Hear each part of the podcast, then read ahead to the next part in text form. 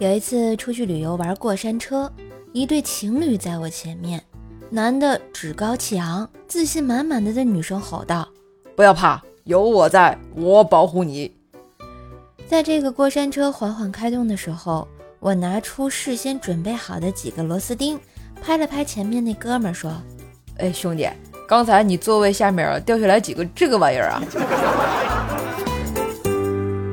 走在街上，远远的迎面走来一个妹子，浓妆艳抹的，高跟鞋的鞋跟又细又高，走的还是盲道，一不小心鞋跟就夹进了砖缝里，直接就向哥扑来。还好我身手敏捷，小腰一扭就闪到一边。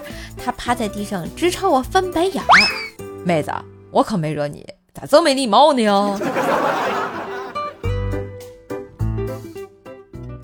刚看见一女神级别的美女，遂搭讪。哎，你也等公交呀？